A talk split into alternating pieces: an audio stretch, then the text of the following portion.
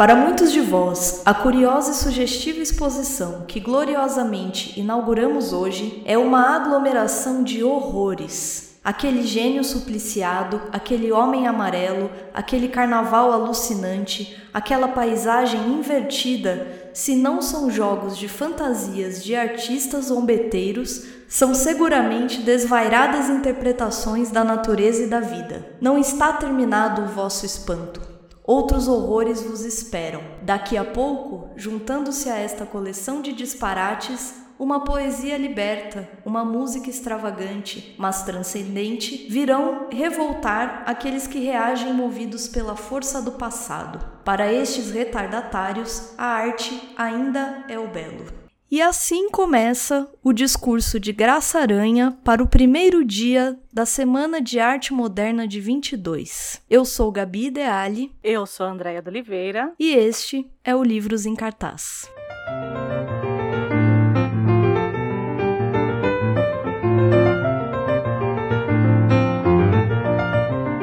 E hoje, do que falaremos hoje, Andréia? Evidente, né?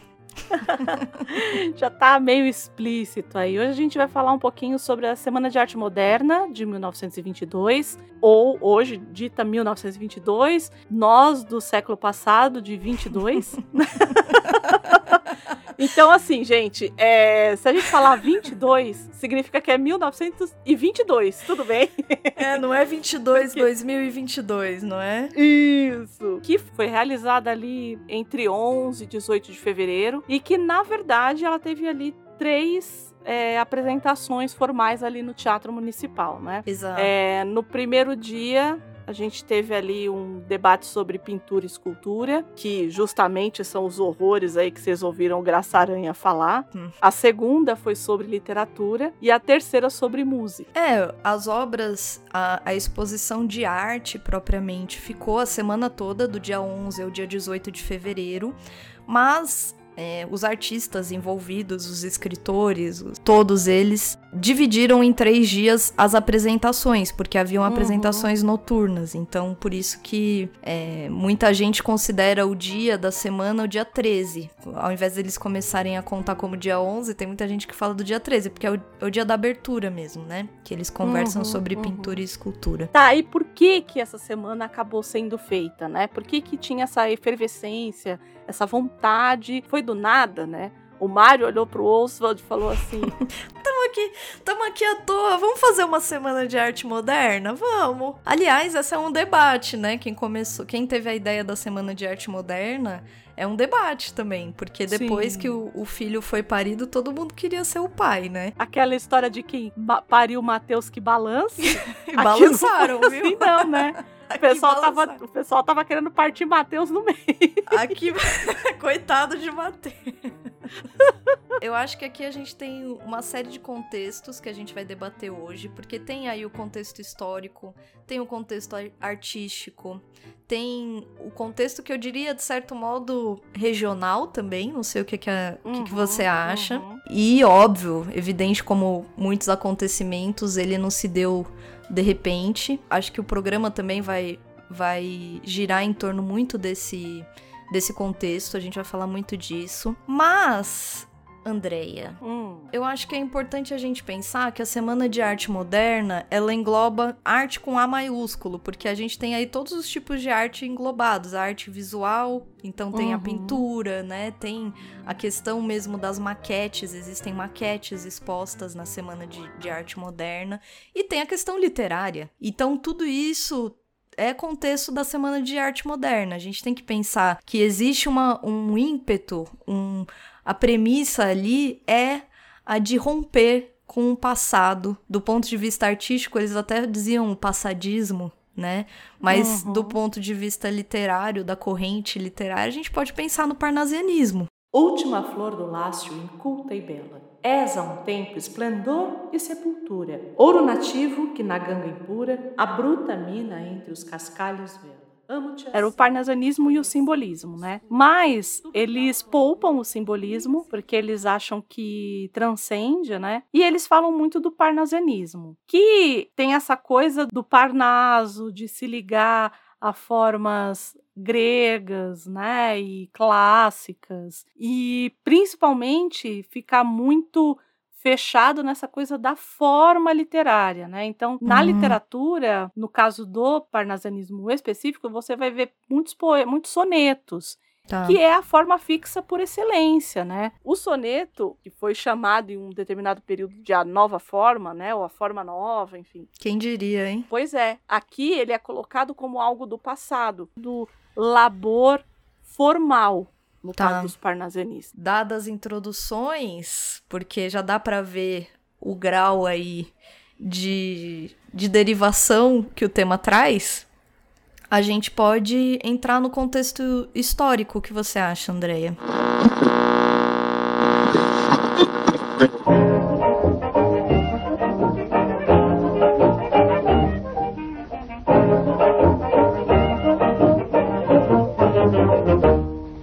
período histórico muito complexo, que é um, o, o período histórico entre guerras. Eu acho que toda vez que eu penso em guerra, eu penso na instabilidade, como quando a gente rompe né, com a nossa nossa terra natal e a gente sai para o mundo e a gente vê que o mundo é perigoso, eu acho que existe esse contexto ali dentro da, da vivência, assim, milhões morreram, imagina. Num contexto global, eu acho que repercute, né? Uhum. Fora isso, em 22 nós estávamos comemorando o centenário da independência do Brasil, que traz consigo também de novo, né, muitas questões. No caso de São Paulo, que eu acho que também é algo que a gente vai tratar muito aqui, por isso que a gente falou de regionalismo, nós tínhamos as oligarquias, né? Esses poderes dos poucos aí. Aliás, continuamos, né, em oligarquias? Poderíamos dizer que sim?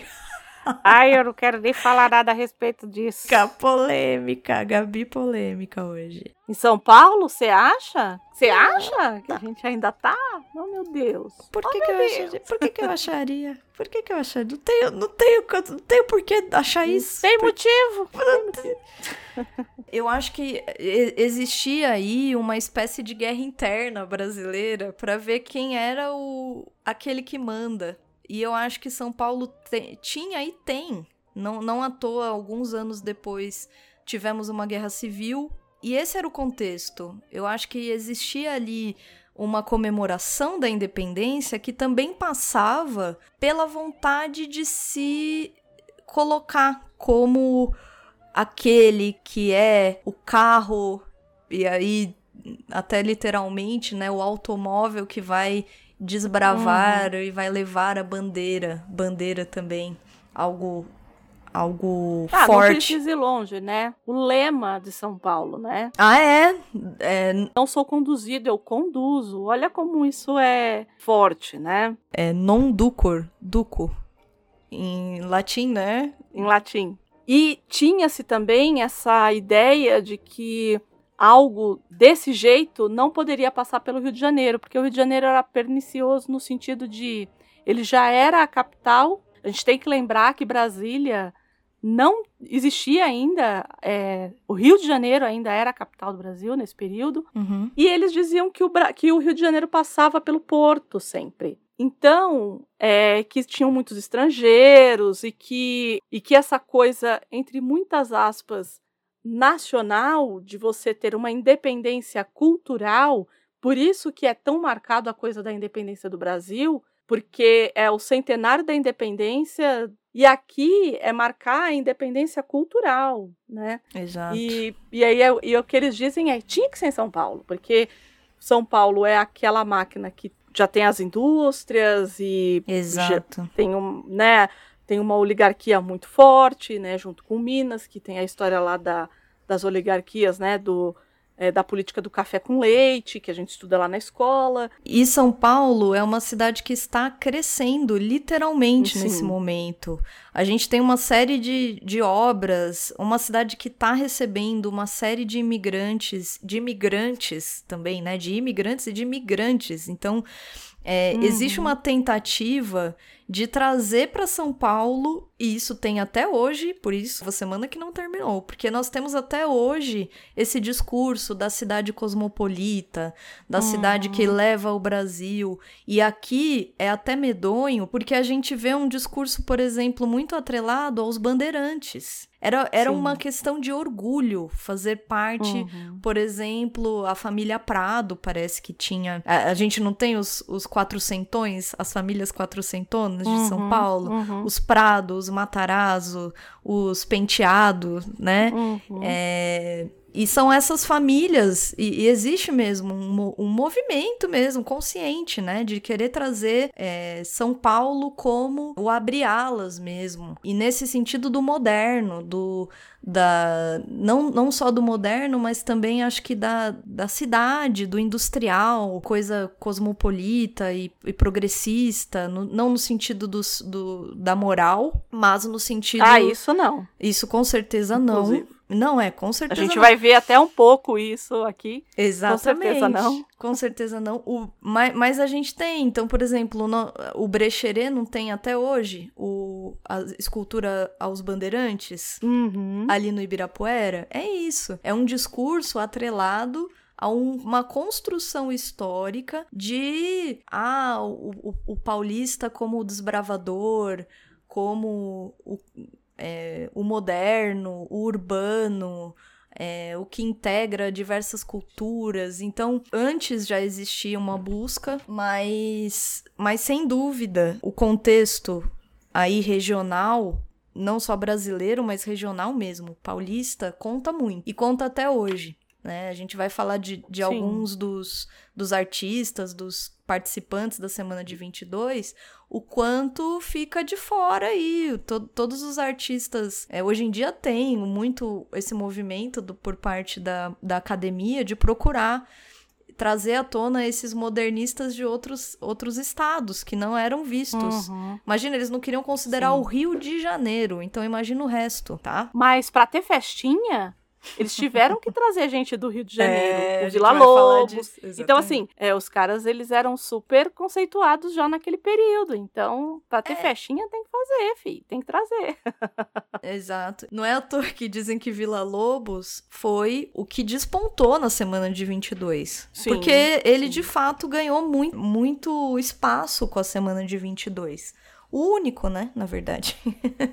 que de, ali, na hora, eu digo, né, na hora ali. Ah, sim. Que fica muito claro, e aí a gente vai passar isso ainda, é que é, na semana de 22, o que estava muito maduro, né, nessa, nessa chave da modernidade eram as artes visuais. Tá era a música, mas a literatura não estava. Curioso, a literatura né? ela foi se construindo nisso, apesar de ter sido encabeçada, né? Essa semana toda encabeçada por pensadores das letras, para mim, eu acho que Brecheret, Anitta, enfim, eles estavam muito mais maduros nessa construção de modernidade, o próprio Vila Lobos, né? Mais do que de fato as letras, enfim. Falando contexto artístico, de onde que saiu essa história desse debate do moderno, modernismo, enfim, de onde que veio isso? Veio do nada? Bom, então vamos lá.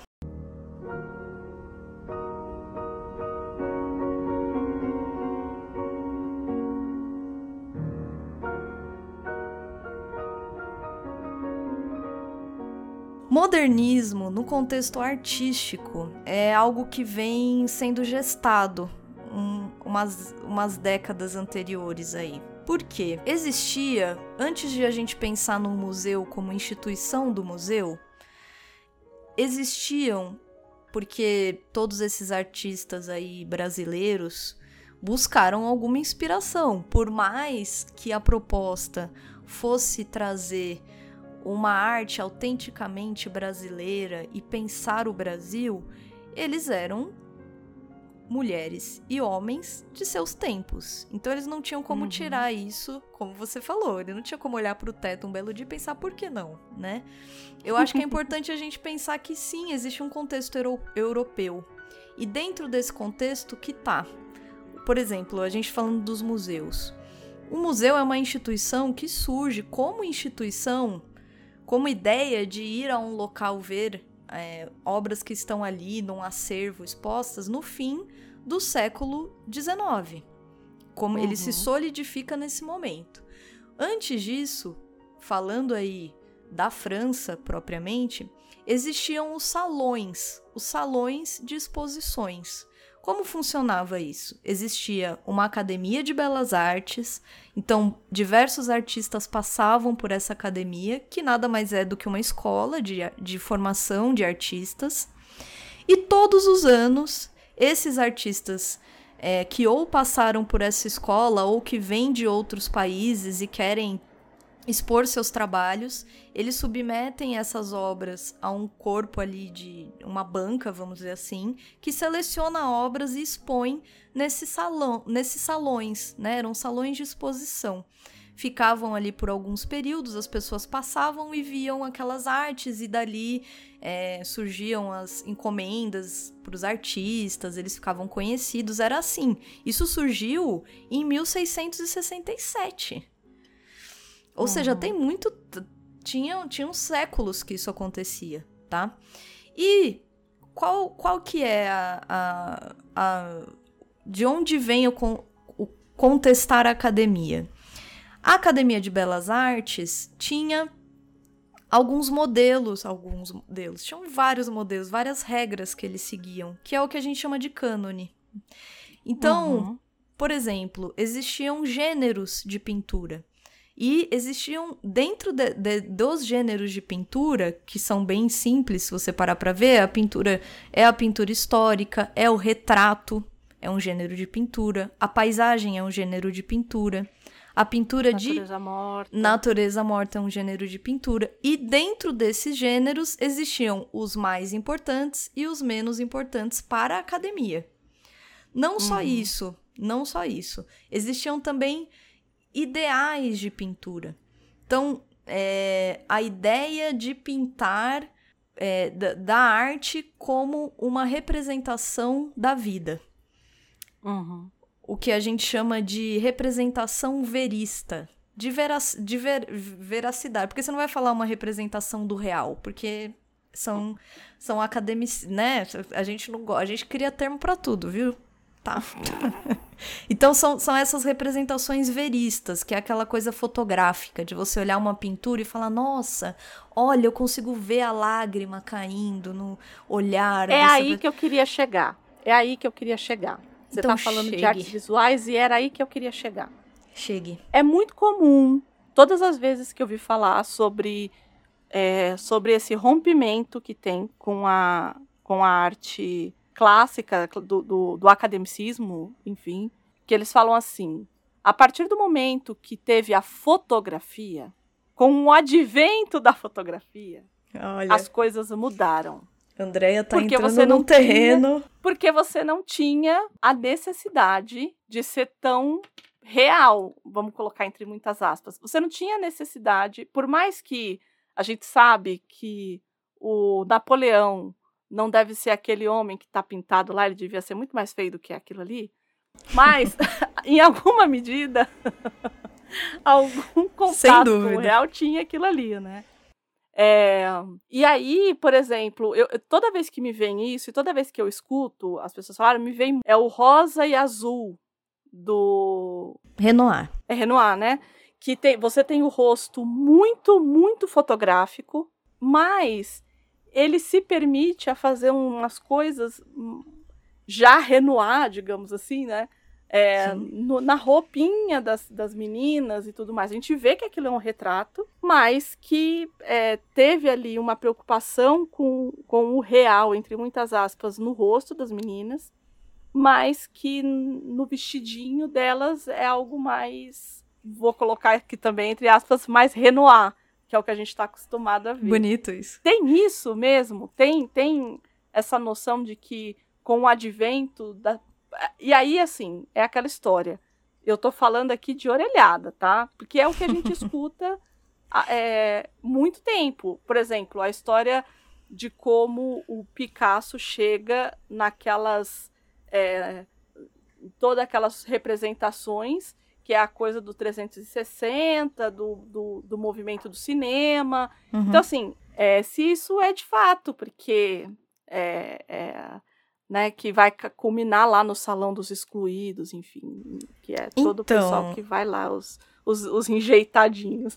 É isso mesmo, assim, é, eu aprendi a ter mu muita cautela com o termo modernismo e muita cautela uhum. com apontar um momento. É a pergunta que todo mundo quer responder. Em que momento? Porque, sim, é, a fotografia, não só, não só a fotografia, tem muitas obras que apontam para a industrialização de forma mais ampla. Uhum. E, e, sem dúvida, assim, pra gente hoje, com séculos já podemos falar no plural, com séculos de distância, é até difícil olhar uma pintura como azul e rosa e dizer, nossa, olha aí, tá vendo? É, não é tão. Ele não tem uma preocupação com a representação real daquelas meninas.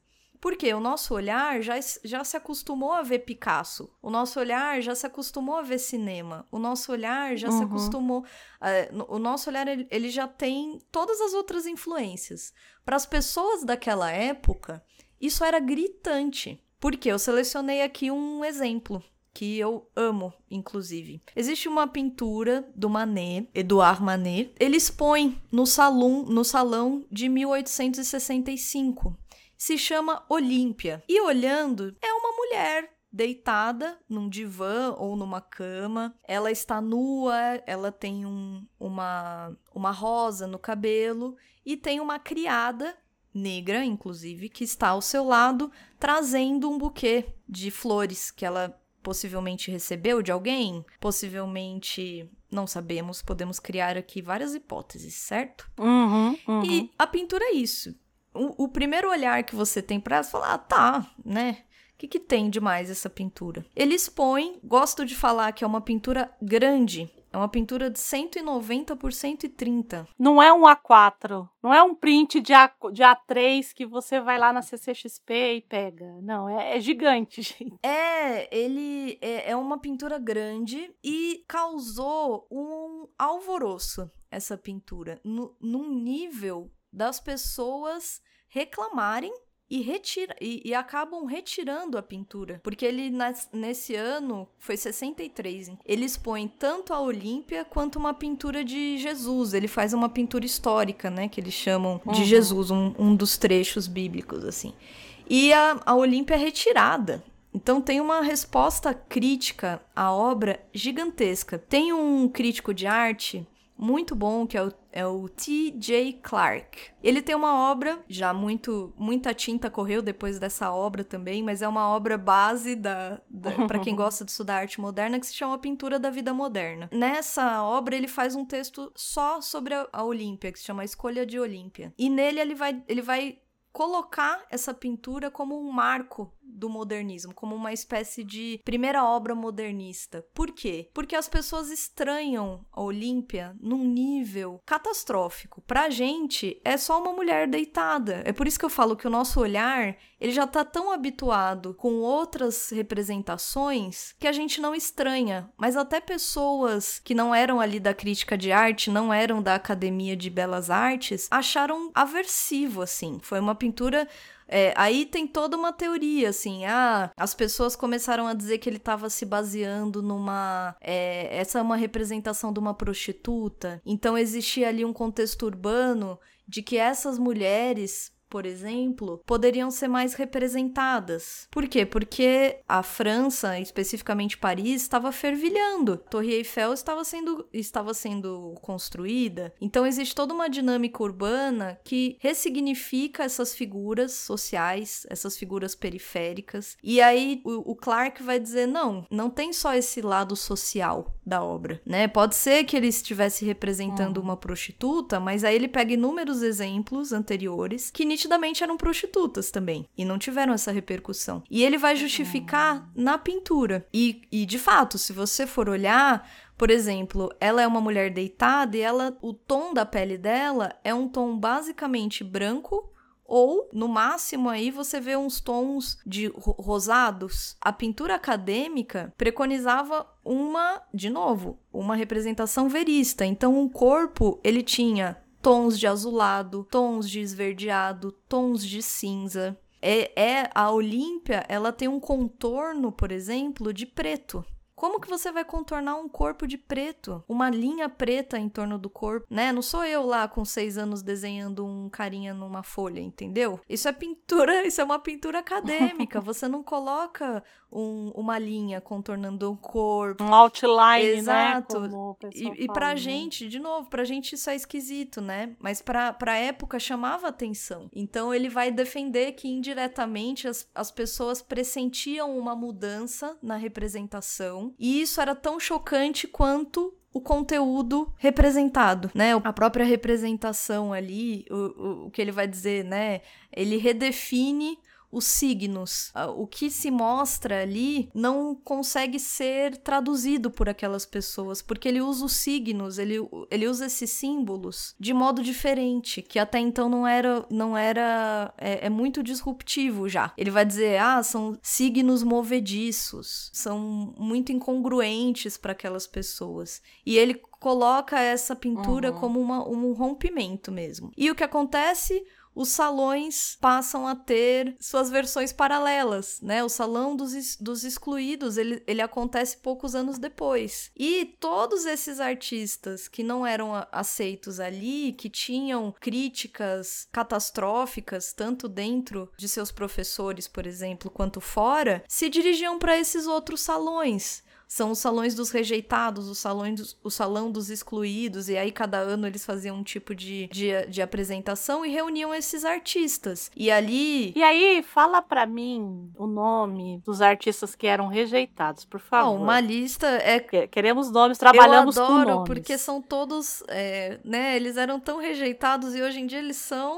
Olha, Manet, acabamos de falar de Manet, mas o seu queridinho Monet, uhum. o Cezanne, por exemplo próprio Van Gogh, Van Gogh nem, nem aí estava, certo? Uhum. Van Gogh é reconhecido já muito depois. Ele vive na total sarjeta, Sim. quase literalmente na sarjeta, né? Ele tem uma vida muito, é, muito pobre, mas... Toulouse, Toulouse é dessa época o Toulouse é também? é dessa época também. Mas, e eles, ele participou de alguns salões dos excluídos. Eu adoro Toulouse-Lautrec, porque ele era... Ele era, também. É isso, ele representava o marginal mesmo. Isso, ele, ele... isso, isso. Era, era nisso que eu queria chegar. É, eu acho fantástico o que você falou, né? De pegar essas coisas da, da prostituta. E para mim, toda vez que fala essa coisa do marginal parisiense, mas na hora me vem o Toulouse, porque ele em si, a vida, a biografia dele já era, por mais nobre que ele pudesse ser e tudo mais, mas a vida dele era miserável por, por, por uma condição Exato, física. Sim. E ele vivia com essas pessoas e ele representava essas pessoas. Eu amo, amo, Amo. Eu também, eu também. E também tem essa coisa da ilustração, né? Que é lindo. Que é muito mais do que a eu pintura, também, que adoro, me agrada muito. E assim, o que eu gosto de dizer desse momento, que eu acho que fica bem, para mim,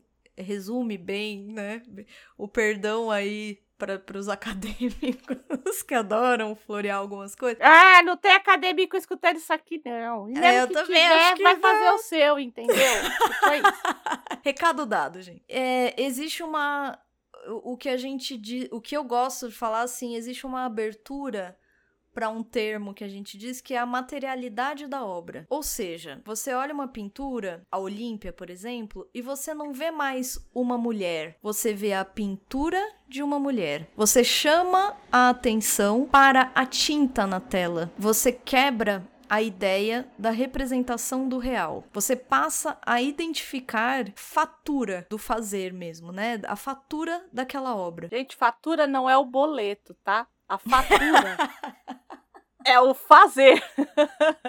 é a fatura do fazer mesmo, né? Isso, é outra isso. fatura. Essa do É boleto outra deixa, fatura. deixa pro fim do Deixa mês. lá. É a fatura da obra mesmo, que mais tarde, décadas depois, vai virar o, o must da, da arte moderna, por exemplo, norte-americana, grandes críticos de arte é, norte-americanos, assim, massacram se o artista não traz à tona a materialidade da obra. Então, escultura, escultura você tem que ver que é uma escultura. Não tem essa de, ai, nossa, olha que lindo, olha que leve, é uma mulher. Não tem essa coisa da escultura, né? Olha, você nem uhum. percebe que é um mármore. Não. A, a, arte moderna ela vai te mostrar que aquilo é pedaço de, é, sei lá, de ferro. É, é, a ideia é de você. Por isso que eu falo que é uma metalinguagem. Você questiona mesmo o que é arte. Então, uhum. Então, é esse momento que gradualmente vai trazer à tona, por exemplo, Picasso não usava pedaços de jornal, sim, colagem numa tela. Isso era impensável anos antes, impensável. Uhum. Era visto como anormal. A gente vai falar isso no Brasil. Né? A recepção da semana de 22 é isso. É um. O Graça Aranha não falou? A, a abertura não é isso? É. Horrores. E disso vão se originar ali inúmeras vanguardas, que a gente vai chamar de vanguardas, né? Essas dissidências uhum. são, são vanguardas. São essas reuniões de artistas. Que a gente aqui chama de vanguarda, mas em francês é como? É, a vanguarda, né? É o que vem, é o que prevê praticamente, né? Uhum. E aí a gente toma, né? A gente traz isso, né? Assim, a gente tem que lembrar que aqui no Brasil principalmente as elites, elas iam, elas iam se formar, seja Todos esteticamente, eles. seja, inclusive, por exemplo, bem no começo, né? Depois que é fundada a, a, a, São Paulo é conhecida muito como uma cidade universitária, né? Sim. Mas antes o pessoal ia para Coimbra para fazer direito, enfim, essa, esse movimento das elites irem ter suas formações mais substanciais, seja no que for, em música, em, como eu disse, no direito ou em música ou em pintura, na Europa. E eles trazem essas coisas com eles, né? Inclusive e por isso que também a gente nunca pode esquecer, né, que isso chega pra gente tardio, porque vem de outra pessoa que estava lá, viu e traz quando volta. Quando as coisas começam a acontecer aqui, já estavam acontecendo há muito tempo lá na Europa, né? Eles já tinham é. até superado muitas das questões que a gente tinha aqui, inclusive. E do contexto que a gente pode tentar traçar de um, vamos dizer assim, um antecedente artístico, só que do ponto de vista artístico visual, tá? Nacional, uhum.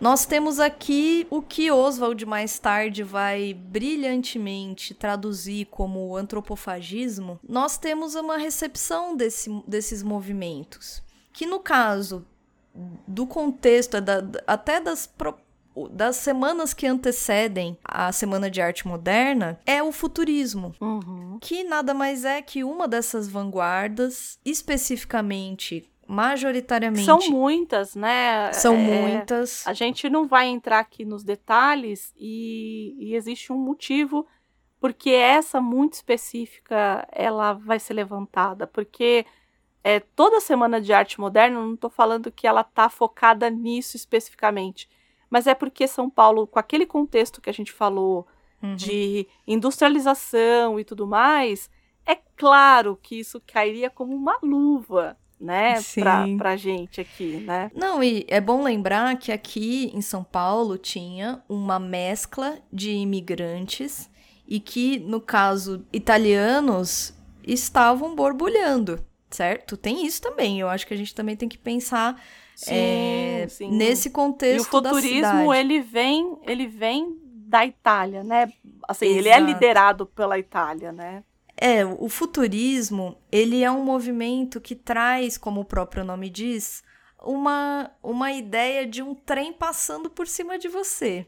Quem tiver interesse, vá ler o manifesto da, do futurismo, né? Um, um, manifesto que foi escrito e publicado em 1909, então nós estamos falando aí de mais, é, mais de 10 anos antes da semana de 22 por um cidadão de nome, de nome, eu gosto de falar assim, cidadão de nome Filippo Marinetti que mais tarde ganha conotações e, e flerta muito com, com o fascismo, né? Uhum. Não podemos esquecer, mas que tem na sua, no seu âmago, um apelo à tecnologia, à, à máquina. especificamente uhum. a máquina, né? A máquina, a indústria.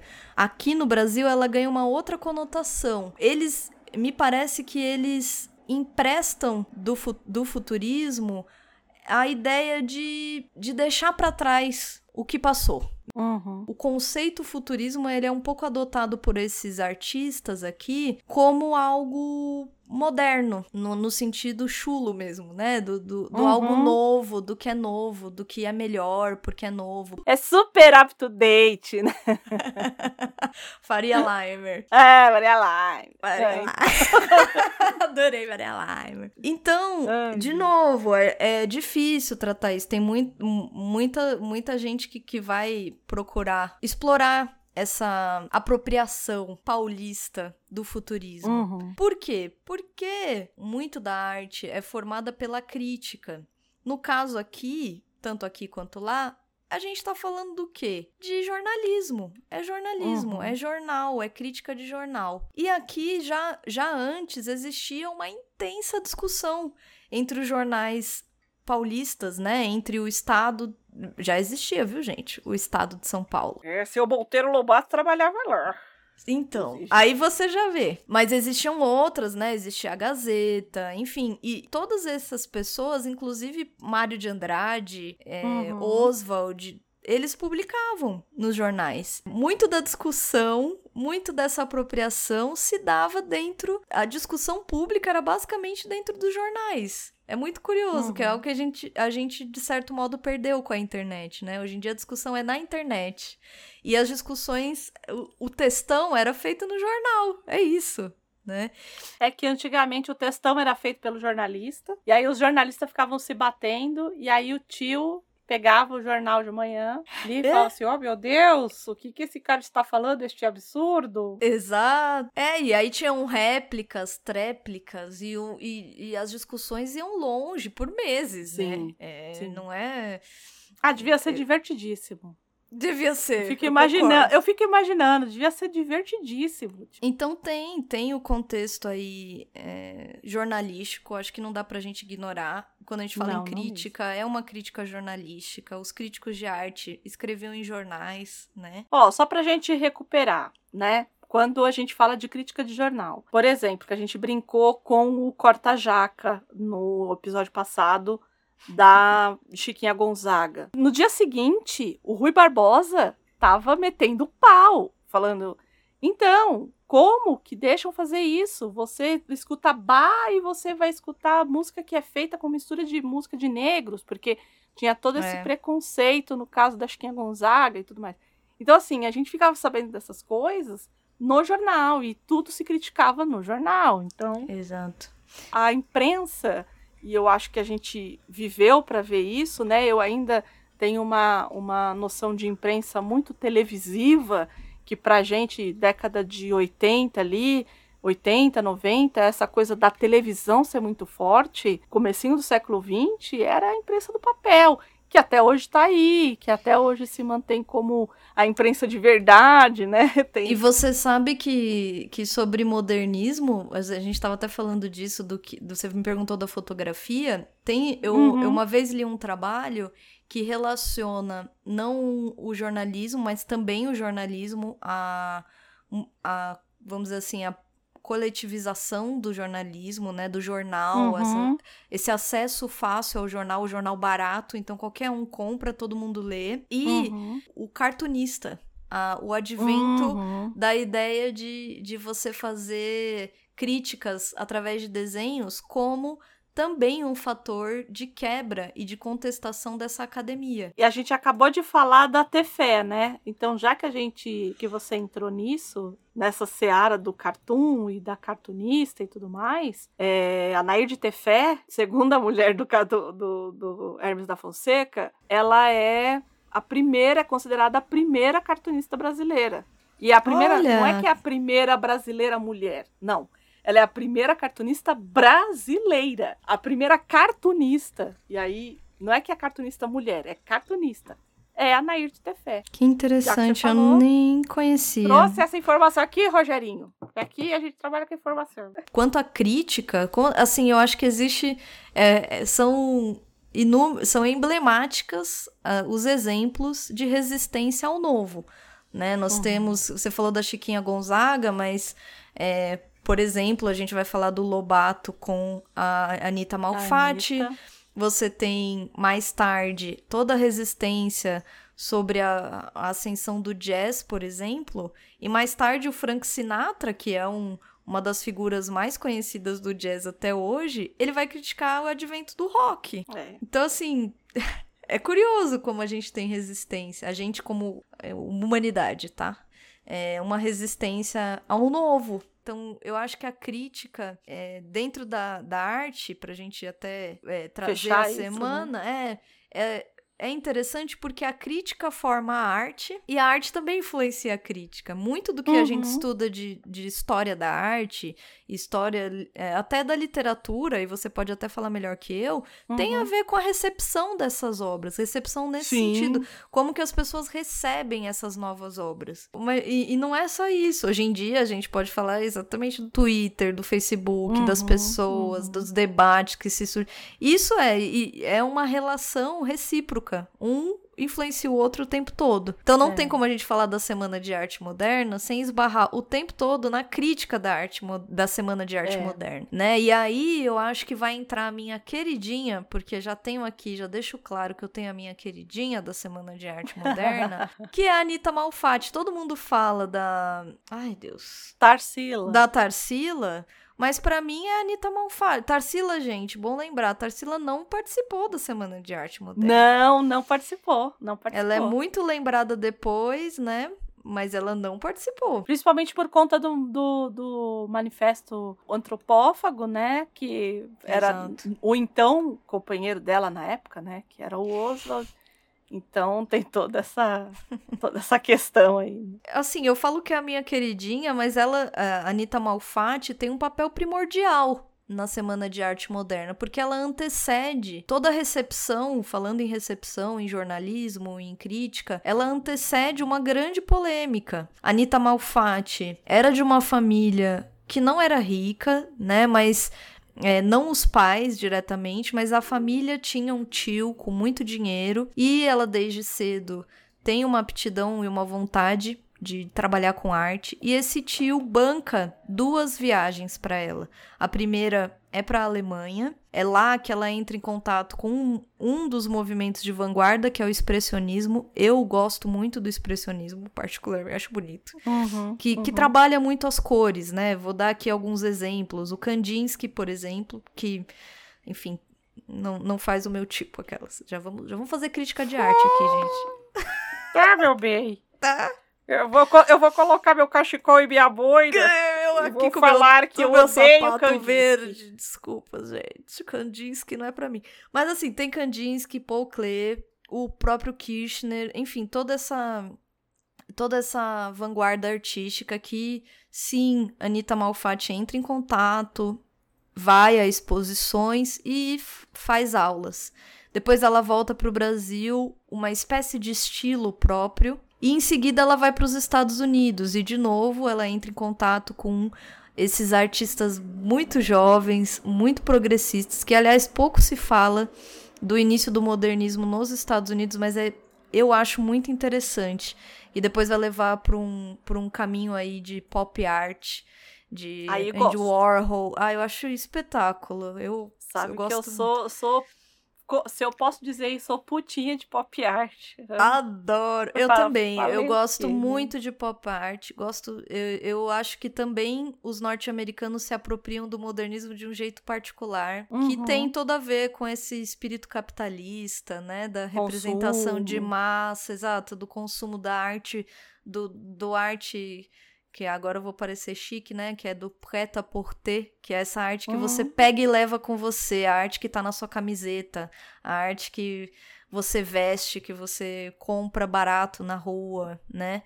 E, enfim, ela entra em contato com esses artistas que também estão se formando, ela fica um tempo numa ilha. Muito legal essa parte da vida dela, que, por exemplo, uma das obras que eu acho mais bonitas delas chama O Farol. Tem o farol e a uhum. onda. A onda também é muito bonita, ela faz nesse momento. E ela volta para o Brasil e faz uma individual, uma individual que é uma exposição dela, em 1917. Pensando cinco anos antes da Semana de Arte. Tá? Exato. Tá? Bora lembrar que tem cinco anos aí antes, tá? O, o grupo aí modernista tá se formando, assim. Oswald uhum. já, já conhece o Menotti Del Picchia, por exemplo, já eles já têm algum círculo se formando, mas ainda é ainda é assim recém-nascida a coisa. Quando ela faz essa exposição, ela faz com o intuito de vender algumas obras e talvez até voltar a viajar, porque ela queria ter ficado mais tempo, mas ela foi patrocinada por esse tio, né? Então, você sabe, quando alguém te, te dá o dinheiro, você fica na mão dessa pessoa. É, sobre essa fase da vida dela, de, de formação, vamos dizer assim, e de, dela entrando em contato com toda essa vanguarda, ela diz assim: a tinta era jogada com tal impulso com tais deslizes e paradas repentinas que parecia a própria vida a fugir pela tela afora. Que lindo. É, eu acho ela muito sensível. E o que acontece? Tem um, um tal de Monteiro Lobato que vai fazer uma crítica, falando aí em recepção. Olha o nome do. ou o título. O título da crítica a Anitta Malfatti é Paranoia ou Mistificação. Há duas espécies de artistas uma composta dos que veem normalmente as coisas e, em consequência disso, fazem arte pura, guardando os eternos ritmos da vida e adotados para a concretização das emoções estéticas os processos clássicos dos grandes mestres. Quem trilha por esta senda, se tem gênio, é Praxíteles na Grécia, é Rafael na Itália, é Rembrandt na Holanda, é Rubens na Flandres, é Reynolds na Inglaterra, é Iorn na Suécia, é Rodin na França, é Souloir na Espanha. Se tem apenas talento, vai engrossar a pleiade de satélites que gravitam em torno daqueles sóis e morredouros. A outra espécie é formada pelos que veem anormalmente a natureza e interpretam-na à luz de teorias efêmeras, sob a sugestão estrábica de escolas rebeldes surgidas cai lá como furúnculos da cultura excessiva. São produtos de cansaço e do sadismo de todos os períodos de decadência. São frutos de fins da estação, bichados ao nascedouro. Estrelas cadentes brilham um instante, as mais das vezes com a luz de escândalo, e somem-se logo nas trevas do esquecimento. É curioso porque o Lobato, ele era um entusiasta do Almeida Júnior, por exemplo, que estava hum, fazendo Que adoramos, uma... que adoramos. Eu sou super fã, mas ele tem uma representação desse interior paulista, né? Do homem, do homem do interior, do homem simples, né? O Lobato também... Que é muito curioso. O Monteiro Lobato, Assim, se a gente fosse entrar em Monteiro Lobato, a gente ia ter que fazer um programa sobre Monteiro Lobato. Exato. Porque ele tem muitas incongruências. Ele é considerado racista, ele é considerado eugenista, ele, ao mesmo tempo que eu sei que tem muita gente aqui que leu Monteiro Lobato na infância, uhum. mas que não deve ter retomado a leitura quando adulto e vê lá no primeiro parágrafo de Reinações de Narizinho que existia a tia Anastácia, que era preta de estimação. Olha como isso é forte. Não, é absurdo. É absurdo. O Monteiro Lobato, ele é muito complexo. E ele traz essa coisa do Jeca Tatu. Exato. Que essa, essa... Ele destrói aquele símbolo caipira do... Então ele traz aquele homem que é bexiguento, que é Isso. que tem verme, que é não sei o que, não sei o que. Não sei o que você pensa. Eu olho para ele muito desse lugar da tradição de pensar o Brasil através de um estereótipo que menospreza o brasileiro. Ah, você resumiu o bolsonarismo, né? Isso! Você resumiu, você resumiu, resumiu o nacionalismo que é apregoado hoje. Que é a minha pra, pátria, mas eu bato continência pra bandeira americana. Isso, é, é isso. É. O problema do, do Lobato é que ele tem essa. Olha, eu, eu fico muito nervosa quando eu falo Eu tô vendo. É isso aí. Quando. É, eu fico, É isso aí. não, não tem nervosa. outra, André. É. Não tem outra. Eu não tenho essa ligação emo emocional com o Monteiro é, Lobato. Eu, eu acho que eu já falei algumas vezes que na minha infância eu era uma leitora, mas eu não era uma leitora de livros, eu era uma leitora de gibis. Então, eu também. Foda-se Monteiro Lobato, entendeu? Tipo, eu não eu, eu entendo quem tenha esse esse apego. Eu entendo porque existe um lugar emocional. Ai, foi o primeiro livro que eu li com a minha mãe, foi o primeiro livro que minha mãe me deu. Foi, eu entendo isso, eu super entendo. Mas você não fazer uma leitura. E aí é aí que para mim mora o, a problemática do acabaram com a minha infância. Porque quando você é criança, você não tem a visão crítica que talvez você tenha agora. E tá tudo bem. Não tenho problema nenhum com isso. Mas o que eu queria falar especificamente de Monteiro Lobato, para eu, pra eu não ficar mais brava, é que ele fez tudo isso, aí chegou um gênio chamado Mazarop e transformou o Jeca Tatu do, do Monteiro Lobato numa coisa assim, que ele não é nem um herói e nem um monstro, como o Monteiro Lobato é, apregou, entende? É, não é o caipira. Que caipira, é, eu, eu lembro muito do Darcy Ribeiro, ele tem um livro que eu gosto muito, O Povo Brasileiro, que ele uhum. vai dizer sobre a formação do caipira como a ideia do caipira como o do rapaz folgado, do homem que acorda hum. tarde e que não é limpo e que a casa é de terra uhum. batida. E o Monteiro isso, Lobato isso. só reforça esse estereótipo. Isso é, isso, é importante a gente frisar aqui que o nacionalismo aqui defendido na Semana de Arte Moderna flerta, é o que a André falou, com o, uma espécie de de fascismo mesmo, de bolsonarismo, é. de, de, porque não, não se trata de, de trazer como uma, um orgulho. Por isso que eu falo que o Oswald, eu acho o Oswald muito preciso quando ele fala em antropofagia, Sim. porque é, ele, ele enxerga como é, sabe? Eu acho que a gente isso. não tem nem que olhar pensando, ai, tá vendo como é tudo novo? O modernismo é novo. Não. Não, não. E a gente vai, vai pegar aquilo ali, vai deglutir e vai transformar em, em algo coisa. nosso. E tá tudo bem. É isso. É, eu acho que é um movimento que acontece aqui. A gente não falou dos Estados Unidos. Aí, o modernismo uhum. nos Estados Unidos combina com a pop art, que não funciona isso. do mesmo modo aqui. Por quê? Porque ali é, é a cultura capitalista ali funciona funciona influenciar essas pessoas de outro modo. O, o Monteiro Lobato vai fazer críticas muito ácidas à Anitta Malfatti, cria-se depois uma lenda em torno disso, de que ah, ela não produz mais, ela fica muito chateada, uhum. e que tem sido contestada. Tem gente que defende que foi uma fase da vida dela, que ela viveu e que ela gostou, etc., mas que uhum. mais tarde ela não se identificou mais com aquilo. Tanto que depois de toda essa fase, as obras dela, se você até procurar no Google, você não vai, você não vai, você encontra aquelas obras e ela não produz no sentido do, do modernismo, ela não produz mais. Não, e aí as é. pessoas falam, tá vendo? Foi o Lobato, foi a crítica do Lobato. E eu, eu acho interessante a gente pensar que não precisa ter nenhum lado nem outro. Talvez tenha tido um pouco dos dois. Evidente que crítica é muito difícil. É, quando o Manet passa pela crítica ali com a Olímpia, ele escreve pro Baudelaire. Ele e o Baudelaire eram muito, muito amigos. Ai, gente, ele escreve, eu queria tipo, ser assim também. Ai, vamos trocar é carta, incrível. Gabi. Ai, meu Deus. Ai, vamos, vamos trocar umas cartinhas. E aí ele escreve pro amigo dele. Ele fala assim, gente, tô aqui. E aí ele escreve algo do tipo, eu não saio do, do quarto do hotel há dias, eu tô Ai. com vergonha. E aí o, o Baudelaire responde, dando uma nele. Ele diz assim: você acha que você é o único a ser criticado? Você lembra do meu livro? Eu não lembro agora qual era o livro que ele fala. Uhum. Você lembra como eu tive que passar por aquilo? Como quem diz, filho, acorda pra vida. É. Enfim, Anitta é Massacration.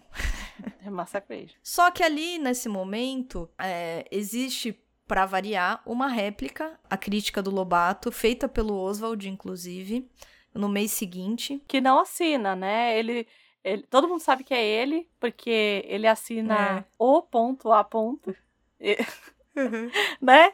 Sensacional. Não, não é o Oswald Diogo Andrade, é o OA, né? É o OA? Quem será? Ele não, não se nomeia, mas ele, ele rebate as críticas do Lobato. E já nesse momento, ele tem uma consciência artística que eu acho brilhante, porque ele vai dizer que ele vai apontar a crítica do Lobato com. É, como um, uma limitação dele. Ele uhum. vai dizer: você tem um preconceito fotográfico em relação a uhum. essas obras modernistas. É o que ele está querendo dizer? Você tem um apego a uma representação do tipo cópia. Uhum. Você acha que a arte é cópia da realidade. Então é já, já aí é muito afiado, eu acho muito pontual, muito muito boa resposta, uhum. tá? Palmas Oswald, parabéns. E nesse momento, inclusive é nessa exposição que a Anitta conhece o Mário. O Mário que é um menino nesse momento. Mas ele Sim, vai até ela Sim. e ele encontra com ela na exposição e ele diz alguma coisa do tipo, a gente ainda vai se ver, né? E mal sabiam eles o quanto eles iam se ver Não mesmo, é? né? Eles se, eles se aproximam muito. Sabia que a Anitta tem um, uma paixonite pelo Mário? Sim. Ela tem uma paixonite. Repente, depois se arrepende, mas ela tem uma paixonite por ele também. Eles se tornam muito próximos mesmo, para além da né? parceria artística, né? É, né, Eu, com o meu dedo podre, possivelmente seria o Oswald, não seria o Mário. Me conhecendo como conheço, seria o Oswald. Mas tudo bem. Mas o Oswald ficou com mulheres incríveis, hein? Você acha que eu tô aqui pra quê? Pra caçar? Adorei.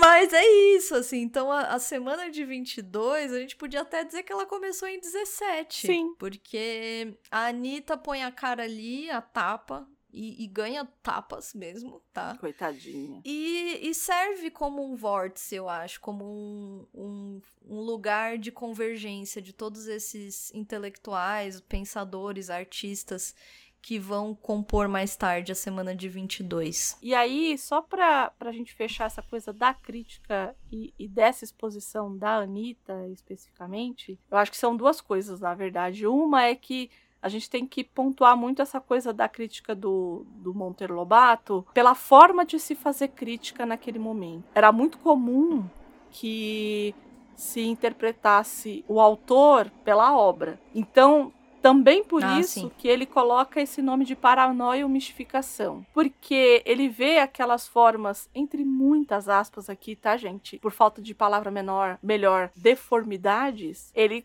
coloca Uhum. isso na, na alma da Anitta, né? E assim, Sim. e é pelo. Ele transfere pra ela como pessoa, Isso, né? É isso. Que era muito comum esse tipo de crítica na época. né? Ainda é, né? É o ad hominem, né? E a, e a segunda coisa é que, assim, eu acho que. Eu não me lembro exatamente, mas eu acho que o Homem Amarelo acho que é o que mais. É, Uhum. é o que é mais, né? Acho que das obras da Anitta, acho que é a, a, a mais, a mais famosa e foi a que foi também falada lá no artigo, né? É muito bom pensar isso, porque o Homem Amarelo, eles chamam Homem Amarelo porque o, o rosto, as- a, face dele é, tem uma tonalidade amarela gritante. E pra você ver como é, como tem ligação com o que o Oswald chama de preconceito fotográfico. Uhum. Porque você não vê um homem amarelo. Não existe um homem amarelo. Como assim um homem? Eu amo Matisse, por exemplo. Matisse faz Uhum. muito isso. Ele tem a mulher rosa, ele tem eh, essas figuras que são representadas com cores. cores- Cores que você nunca veria na pele de alguém, a não ser que a pessoa estivesse doente, né? O homem amarelo é o homem biliático, né? Ele tá com bile. Né? Então, para as pessoas nessa época, de fato, não. não se, se ele quisesse criticar, tava fácil, porque é, é diferente. A proposta é ser diferente, né? E aí, assim, gente, a gente tá falando de todas essas representações é, visuais, vai estar tudo no post, tá? Pra vocês não ficarem procurando. Então, aproveita, dá um page view lá no Portal Refil, que vai estar no link, os links vão estar no post das obras. Acho que facilita para todo mundo ver. Quem tiver curiosidade aí para não precisar procurar pela internet. Aproveita para dar uma volta no site, uma olhada em outros podcasts, prestigiar a gente. Sempre né? importante, sempre importante. Importante. Aí a gente tá aqui falando, aí vai- vamos fazer a semana? Vamos! Então a gente já pegou todas as referências lá de fora, não sei. E quem vai pagar essa conta? É, porque tem conta, tem boleto, tem Né? fatura. Aqui não é a fatura mesmo, fatura de dinheiro. quem vai pagar isso aí? Eu acredito que outro ponto que todo mundo diz até hoje, com razão, sobre a semana de 22 é ela ter sido financiada, literalmente financiada por um grupo de mecenas tupiniquins, né, que o pessoal fala, né? Uhum. O pessoal adora falar do Brasil assim, né? Os mecenas brasileiros que eram, eram aristocratas, pessoas de fato milionárias, e em São Paulo é, tinha uma coisa que eu acho muito curiosa, que é o Automó Automóvel Clube. Uhum. É um uhum. clube que gira em torno de carros. E você fala assim, ah, eram pessoas entusiastas de carros. Gente, não tinha carro naquela época. Eram pessoas muito ricas. É, não é assim, ah, tinha corrida. Não, gente. O carro tava surgindo, tá? O Automóvel Clube ele surge depois que os, os primeiros automóveis desembarcam aqui. Então, assim, uhum. assim, são pessoas muito endinheiradas, é, é essa oligarquia cafeeira. Eu acho que traz consigo uma sagacidade para perceber nas artes, na cultura, um cúmplice, eu diria um hum. cúmplice nessa instituição de poder. Hum. Porque quem, quem domina isso, domina. Então. Uhum. É, essas figuras, por exemplo, o Paulo Prado, que é um dos, dos que encabeçam é, essa campanha de doação para a Semana de, de Arte Moderna, ele tem uma formação, o tio dele, o Eduardo Prado, tem uma formação de, de viver mesmo em Paris e de ter contato com muitos escritores e artistas. Então ele tem tem essa a mãe dele que era viridiana, né? É, a mãe não, a, a avó, a né? Avó. A avó veridiana. É, figuras aí conhecidas, nomes de, de ruas a, a rodo em São Paulo. Uhum. Então, é, essa, essa oligarquia se reunia nesse automóvel clube, porque é isso que a, a, elite faz até hoje, inclusive. Eles têm seus, seus antros e se reúnem e ficam. Como diria no, no, no Grande Gatsby, né? Todos eles é, tentando saber como ser ricos juntos, né? Sensacional mesmo. É, é isso. Eles estavam ali é, é, atuando em suas riquezas e e, e também, né, nada trouxas, então eles já sabiam desse esforço intelectual de enaltecimento de São Paulo, que precede a Semana de Arte uhum, Moderna, uhum. e fazem parte disso, tem esse histórico bandeirante, desbravador. Inclusive, Oswald, por exemplo, compara São Paulo a Roma, tá? Uhum, olha, uhum. olha a pretensão dessas pessoas, tá? Porque é, São Paulo, nesse momento, estava para o Brasil como uma grande metrópole, uma, se formando como uma grande metrópole, mas a pretensão era essa, tá? Nós não somos qualquer cidade, nós somos comparáveis a Roma. É o ego do paulistano, pequeno. É, até hoje, tá? É. Beijo, São Paulo. Então, é o parênteses que a gente sempre faz, né? A gente ama essa cidade. O problema são os paulistanos. Eu amo odiar São Paulo, é isso. É. Porque, porque é isso. Aí, aí se, acho que tem uma conversão de forças aí. Tem o Paulo Prado e o Graça Aranha, uhum. que era diplomata, que fez uma carreira gigante, que também tinha, eh, tinha centralizava muitos contatos. E dessa reunião mais tarde a gente vai saber que o, o, o, idealizador primeiro ali, o que primeiro pensa em fazer uma semana é o Di Cavalcante. Uhum, ele conversa uhum. com, com um colega dele, inclusive que nem, nem artista era, mas ele, ele era dono de uma livraria em São Paulo. Isso. E ele é o primeiro a pensar, nossa, e se a gente fizesse, né, uma... Ele nem se trata da semana de arte moderna, mas ele pensa, e se a gente juntasse todo mundo que tá fazendo isso e expusesse junto? Então vai se configurando, eles encontram esses patronos, porque pagar uma semana no teatro municipal não é pagar pão, um pão na chapa, entendeu? Não. É caro. Tá certo que o pão na chapa hoje em dia também tá caro. É Porra, se você pedir um pingado ainda, piorou. então, mas eles, mas eles foram esses patrocinadores, eu diria que tanto financiadores de dinheiro mesmo, de econo economicamente investiram nisso, mas acho que intelectualmente investiram também, porque quem paga a conta né? Não, não é isso. Quem paga a conta não, não manda na música que vai ser tocada. Sim, sim.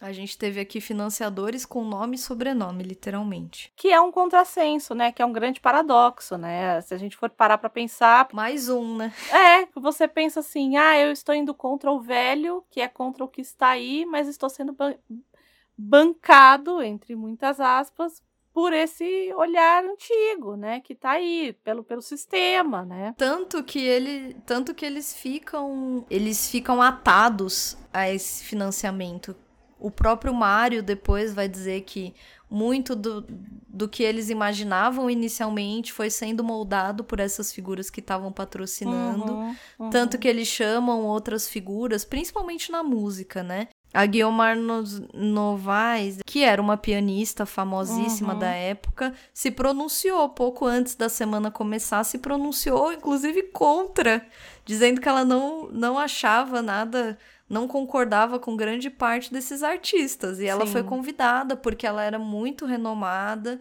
mais clássica, muito Mas o próprio Graça Aranha, né? O Graça Aranha, depois de um tempo, ele passou a ser passou a ser um, um peso morto ali. Eles, eles queriam se livrar Sim. do cara, entendeu? É, tanto que a gente pouco fala do Graça Aranha. Você lembra do Graça Aranha? A gente lembra não. porque a gente vai, vai conversar mais a fundo, mas não se você não pensa na Semana de Arte Moderna e fala, ah, Graça Aranha. Não, né? É, o próprio Vila Lobos caiu ali de paraquedas, gente, tá? Sim. Ele Sim. mesmo resistiu aí, ele não queria ir, ele falava, gente, nada a ver, por que, que vocês estão querendo me levar para lá, né? Tô aqui, tô no Rio, tô tranquilo. E para ele fez muito bem na época, né? Mas ele mesmo caiu de paraquedas, ele não foi parte dessa formação, dessa. Ele não fazia parte do grupo dos modernistas, entendeu? É. Mas. Vamos começar a semana de arte moderna, Andreia? Opa! Vambora!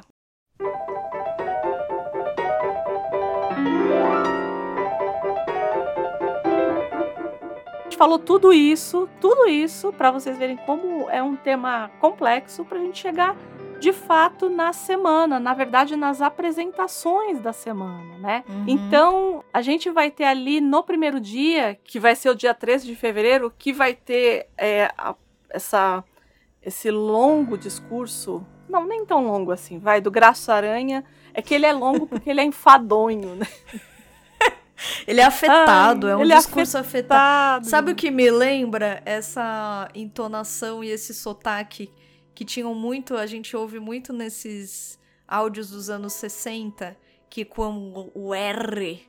Eu fico sempre imaginando ele falando assim, carregado. Bom, agora sabendo de todo o contexto, a gente pode imaginar o que esses artistas esperavam de resposta da crítica.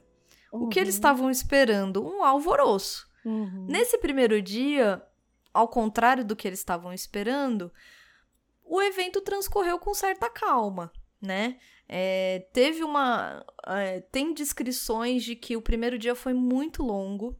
Uhum. Foram mais de duas horas, duas horas e meia de apresentação, entre pausa e volta. Graça, imagina, né?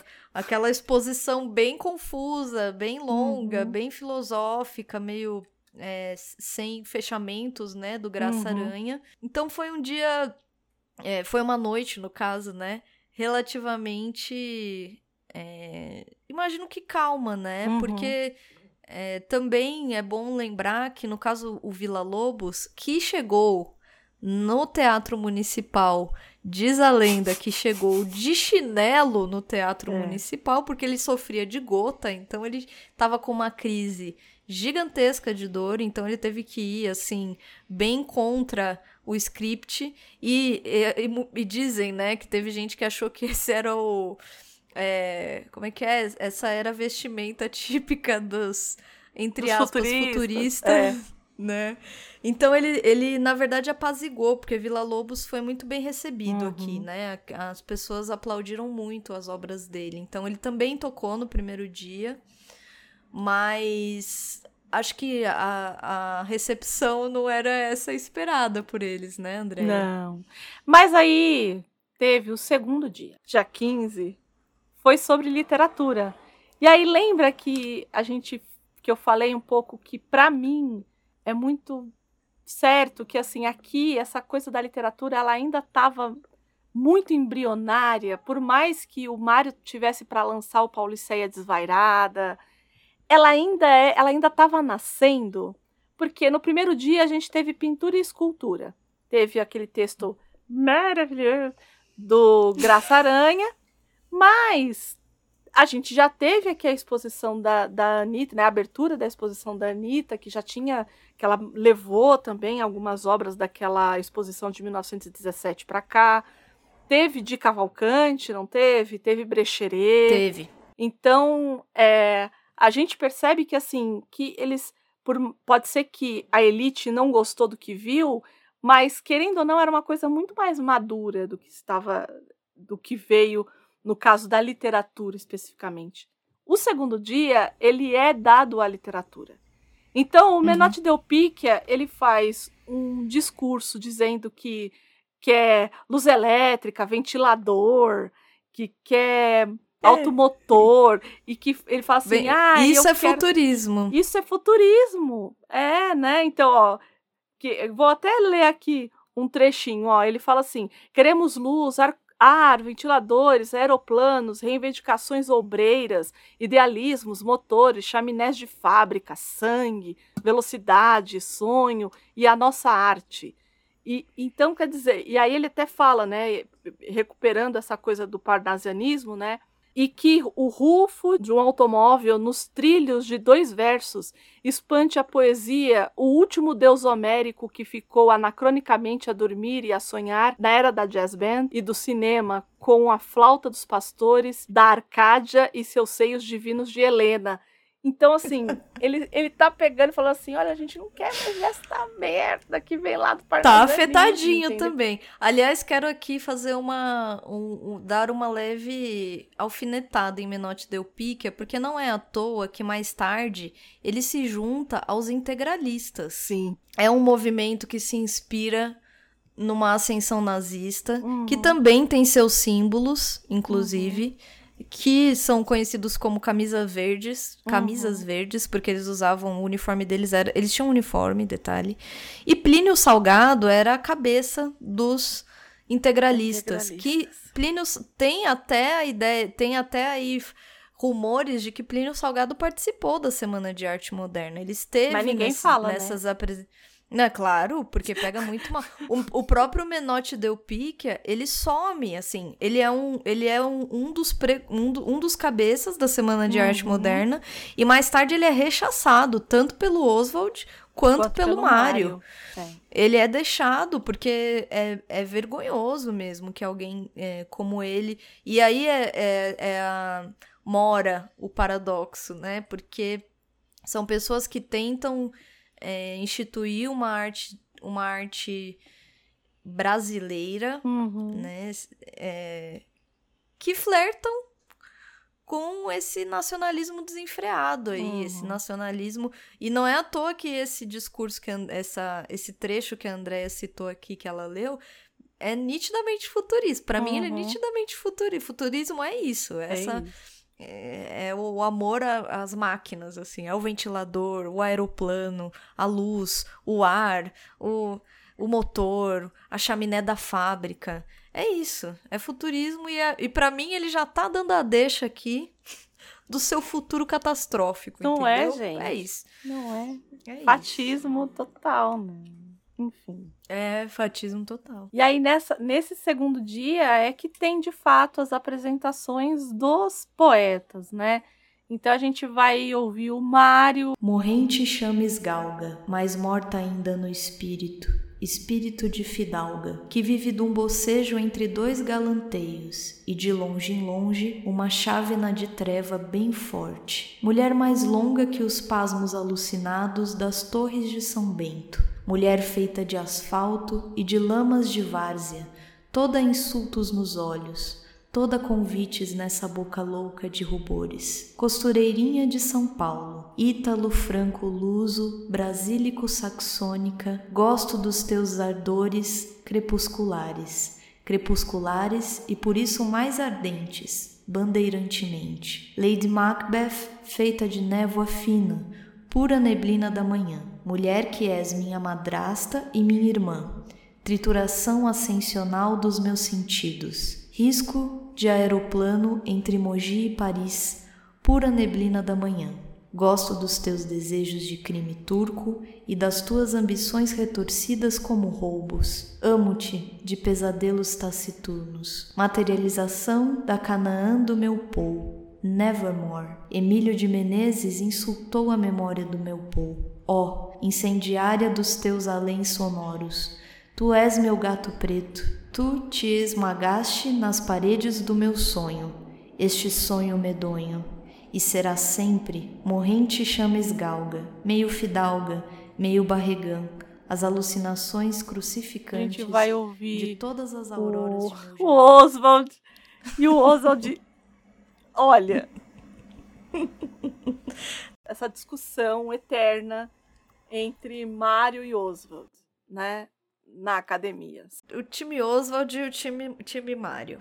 É, quase um Palmeiras e Corinthians, se a gente for falar aqui de São Paulo, entendeu? Mas é mesmo. As pessoas, elas realmente, né? Você vai. E eu acho, e aí é um. E é, aí é muito particular, no meu caso, é, estudando, enfim. Eu estudei muito mais o Mário que o Oswald, por exemplo. Mas por uhum. quê? Porque a minha alma mater, né, como o pessoal fala, que é a USP, é, uhum. ela tem uma tendência a, a gostar extremamente dos, dos academicistas, né? Para usar um termo, dos acadêmicos, é. dos pesquisadores. Que é o perfil do Mário, né? É, é, o Mário é um pesquisador por excelência, né? Então, quando as pessoas fazem essa comparação do Mário com o Oswald, eu acho que é comparar o incomparável. O Mário ele tem um Sim. lugar em termos de pesquisa, principalmente, e assim, isso eu não estou nem achando, falando que ele é melhor pesquisador do que ele é poeta, do que ele é prosador, do que não, é que ele é tudo. Então é, é. muito difícil você comparar. Mas se a gente for falar de movimento modernista principalmente de Semana de Arte Moderna, eu, para mim, não tem ninguém que tenha aparecido e tenha entendido tanto quanto o Oswald de Andrade. É, eu, eu acho que ele sintetiza e ele tenta transformar em uma ideia uhum, mesmo. É, é do ponto de vista, inclusive, filosófico. Ele tenta dar um, uma conformação para o que eles estavam fazendo ali que não tem como não reconhecer que é, é, é uma leitura muito acurada. É uhum. É antropofagia, você uhum. deglute. Ele compara padre que foi comido pelos indígenas quando vem. O Sardinha. O Padre Sardinha, exatamente, o Padre Sardinha. Nós somos os canibais, nós somos os, os herdeiros desses canibais que deglutem, né? Que engolem tudo que vem de fora, né? E, e olha que bonito, porque te é, põe essas. É, põe a gente, põe, põe o Brasil como aquele que faz, como aquele uhum. que engole canibaliza mesmo, antropofágico, come, né? E, e, e faz disso algo único. E é verdade, né? É, dadas os paradoxos, todas as questões que a gente levantou, mas sim, existe um resultado único ali. Que o Oswald, como você disse, a academia não reconhece. E ele é relegado, ele vira essa figura do bonachão, é, do provocador, do menino playboy. Do piadista, que... né? Do piadista, daquele que provoca todos. Inclusive, ele e o Mário tem uma briga que os afasta eternamente, né? Uhum. Mas, e de fato, ele é uma figura controversa. E, e não era só isso também, né? Porque depois a gente vai ver um pouquinho depois, por mais que o Mário seja essa figura tão emblemática e o Mário tem todas as questões, morreu com aquela questão no peito de, de uma identidade nacional, entende? Que ele mesmo, uhum. em algum momento, olha e fala: não, a identidade nacional é o boi bumbá, que ela, uhum. ela se constrói e depois ela se divide e depois ela, ela, ela é colada de novo, entende? Ela é uma outra coisa. Mas mesmo assim, o Mário ele tem essa necessidade de investigar essa identidade nacional, que no caso do Brasil, Mário, não existe. Ainda bem que é. É, é, ela não existe. Essa identidade não tem nada que nos una tanto do que nossas diferenças, entende? É, eu acho que a, eu, eu acho que a sacada do Oswald é, é, boa porque ele enxerga esse, esse híbrido. O, o, próprio manifesto, o próprio manifesto antropófago que aqui já, já adiantamos que é lançado depois, é, ele é lançado Sim. em 28. O próprio Manifesto Antropófago, ele é esse hibridismo. Ele é um uhum. pouco um ensaio, ele é um pouco um manifesto filosófico, ele é um pouco um panfleto, ele é uma espécie de um mito, né? De uma Isso. construção de um mito, de uma antropologia ali, é, até um pouco é, provocativo, uhum. eu acho. Então, ele, ele sintetiza e ele vai dizer: olha, nós somos isso, o nosso. O, nós não temos uma identidade. A nossa identidade é não ter identidade. É não é. ter uma, um, um, único. A gente não tem como limitar o único. E isso é que nós somos. Nós não somos esse um. Nós somos esse eterno é, antropófago. Nós estamos eternamente digerindo tudo e transformando tudo e trazendo essa esse melange, essa, essa mistura que somos nós. Nós somos uhum. isso. Então ele, ele já prenuncia o, algo que é, que me parece um pouco o resultado da gente, né? Uhum. Da, da, de uma coisa que me parece que era o objetivo de vida do Mario. E de novo, eu acho que nesse momento aqui o Oswald está muito mais consciente do momento. É, exato. É, talvez porque acho. ele viva esse momento muito de forma muito espontânea e muito, é, muito intensa, porque né, é porque eu acho que ele é intenso. E aí, é claro, é muito fácil você ser intenso, eu sempre falo isso. É muito fácil você não ser um marginal quando você tem uma, um, um, um teto na cabeça e comida no prato todos os dias. É muito claro, fácil você ser intenso e você viver tudo se você não precisa trabalhar. O grande problema e a grande, eh, os grandes celeumas deles começaram já nesse período aqui, porque o Oswald quis fazer uma ode ao Mário falando sobre o meu poeta futurista do Jornal do Comércio. E assim, com o futurismo, com tudo isso que a gente falou, que já era visto de uma forma ruim, o Mário começa a perder alunos. E o Mário precisa trabalhar. E quais são. Ah, mas o que, que as pessoas aprendiam com o Mário? Música. Isso que eu ia falar, ele era professor de música. Ele era né, professor né, de Mário? música. Então, assim, é, era, é muito difícil, de novo, né? Essa comparação, ela é quase injusta. Então, assim, é incomparável. Não tem como comparar. E comparar com Oswald é, uma, é de uma crueldade é, não tô Também dizendo acho. que o Oswald. Com o próprio é um... Oswald, na verdade. Isso, né? com, isso. Eu não tô dizendo que o Oswald próprio... é um coitadinho, mas é, é, é, é, ser muito cruel. E aí, quando você faz isso, você Também diminui. Acho.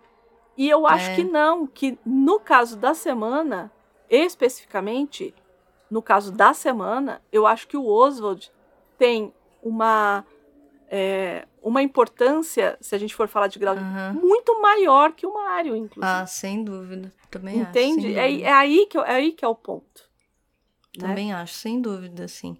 E eu acho que ele foi o agitador máximo, assim, né? sim. né? Tanto que nesse segundo dia, é, que eles são vaiados, é dito por mais de uma fonte porque o, o Mário se sente muito mal. O Mário não consegue falar, porque ele, as pessoas sequer ouvem ele. As vaias são tão altas que ele não consegue ser ouvido. E aí o Oswald chega do lado dele e diz: Amigo, continua, sabe? Então é. aqui, sabe? Tipo, ria disso, né? Tanto que dizem aí as más, as más e as boas línguas que o Oswald até é, agitou aí um, uns Pagou estudantes. Pra ver, é. ver se dava. Mas eu tenho, eu tenho certeza que, assim, independente disso. Eu acho que foram vaiados mesmo, assim, diz que a vaia era gigante, né? E, não, e, e diziam que tem um, tem um trecho que ele que o Oswald dá uma entrevista, né? E aí ele falava assim que quanto mais ele era vaiado, mais ele ficava sereno e mais a voz. E dizem que a voz dele é... ecoava, né? Que a voz dele era muito. Era muito. É bom. Ele parece, né? Pela foto você fala, gente, é... esse aí devia chegar e só chegou ele, entendeu? Isso, então. E aí uhum. falavam assim que só ouvia, e aí. E, e dane-se. Ele falou que quanto mais vaiavam, mais ele lia com mais felicidade. é, porque era o que ele queria, né? E, e de fato, quanto mais se caus, causou nessa semana, mais eles ganharam notoriedade. Sim. A gente tá falando da semana aqui, não é à toa, né? Sim. É, sim. Então, né? Foi... Falhar era. Falhar não, né? Ser vaiado era parte do sucesso ali.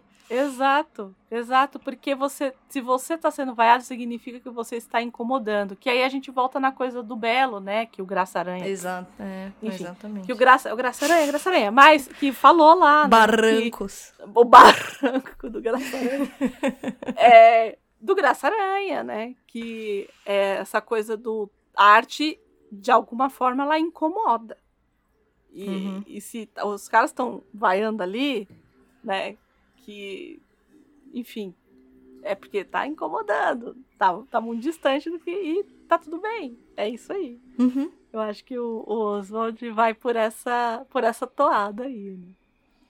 E ali, bom, e aí a gente falou da literatura e tal, né? Então tem o Oswald, ele vai, essa narrativa que ele faz, ele é o único cara que vai narrar prosa, então, todos os outros é poesia. A única prosa que tem é dos Condenados, né, que é um romance dele.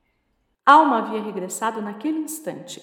Retirou a blusa, mostrando ao espelho do seu quarto guindado os alvos seios manchados de apertos. Pensava: por que será que quando uma porta me machuca, me faz sofrer? Quando bato a cabeça numa janela, choro de dor. E ele pode me cortar na valha e não dói. É delicioso. Mas lembrou-se da Odete, que estivera com Mauro no teatro, ele contara.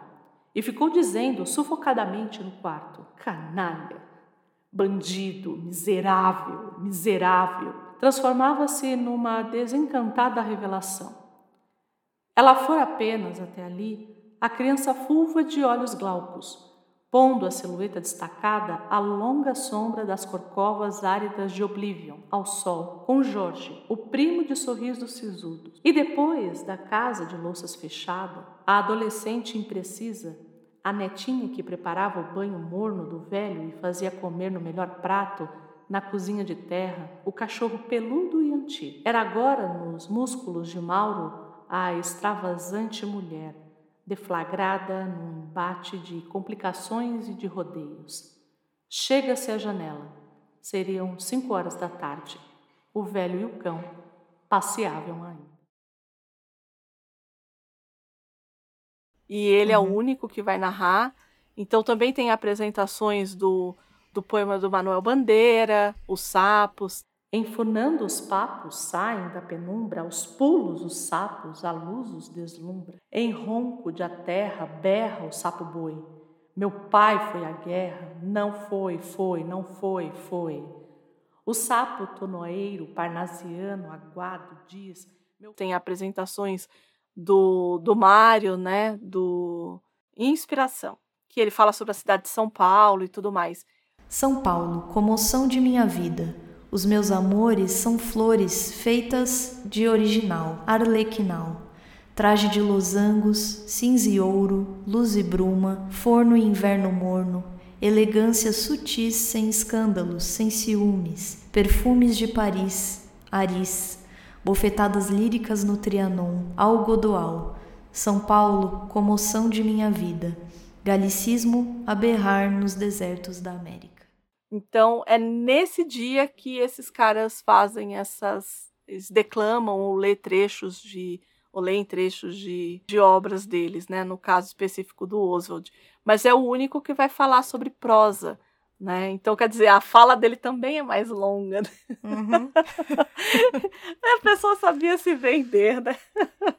Ele era, né? E aí, no terceiro dia, a gente vai ter a Vila calmaria. Lobos, na verdade. A calmaria. É. é, um, é o terceiro dia ele é dedicado à música, mas é basicamente uma apresentação inteira de Vila Lobos. É, isso. É, é isso. Uma, uma noite inteira com, com os concertos dele. Isso. E aí o que é mais forte ali, especificamente do Vila Lobos, né? Vão ser os textos do Ronald de Carvalho, né? Muitos deles em francês, inclusive, que são as historietas do Vila Lobos, né? São poemas musicados que pelo Vila Lobos que vão ter ali tem do Manuel Bandeira também, enfim, essas historietas que acabam ali na nesse terceiro dia aí. Au long de ce canot, le clair de lune de lagune danser dans l'eau de l'eau. Aux soupirs à soupirs.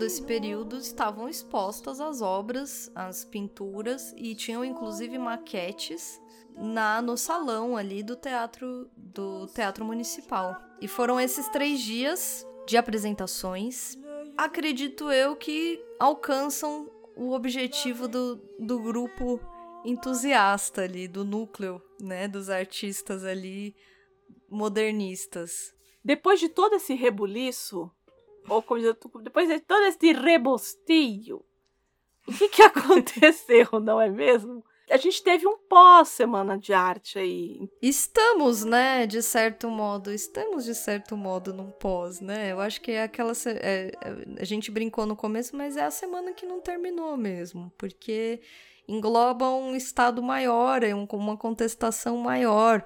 Nós estamos é, com diversas, em São Paulo pelo menos, diversas exposições, uhum. porque temos o centenário, e por isso é, são convidados artistas, por exemplo, eu fui numa exposição no, no Centro Cultural do Banco do Brasil, uhum. na, na Praça da Sé ali, e eles tentam trazer as mesmas questões da Semana de Arte Moderna, ou seja, pensar a brasilidade como um movimento artístico próprio, com, com uma identidade própria.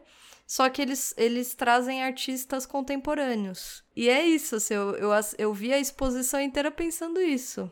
É a semana que não terminou. As uhum. questões postas na Semana de Arte Moderna são questões maiores de, de formação nacional, de ideia brasileira do que é o Brasil como arte, como cultura, como uhum. identidade, como é, aqui, aqui em São Paulo realmente tá pipocando um monte de coisa e assim, tudo agora, acho que agora em fevereiro principalmente, né? É, semana uhum. passada, né, que é a semana que a gente está gravando, que na verdade foi a semana que é a semana anterior desse programa, que é de fato a semana de arte, né? Que, uhum. que foi de, de 11 a 18, né? Mas, por exemplo, eu tô vendo de tudo, desde dessas exposições até o bar onde os, os modernistas é, comiam, que existe até hoje, é. né? Que é o Party Bar, por exemplo. Que é ali Isso. na. Nossa, eu fiz tanto happy hour ali na. Eita, não é? oh meu Deus. Passa, seu passado te passado condena. condena. que é ali na Praça Dom José Gaspar, né? Ali. Uhum. Acho que se a gente não tivesse em pandemia ainda, teria. E a gente também tem que lembrar que são 100 anos de arte de Semana de Arte Moderna e são 200 anos de independência do Brasil. Então, esse é. ano é um ano de datas redondas, assim. Acho que. Uhum.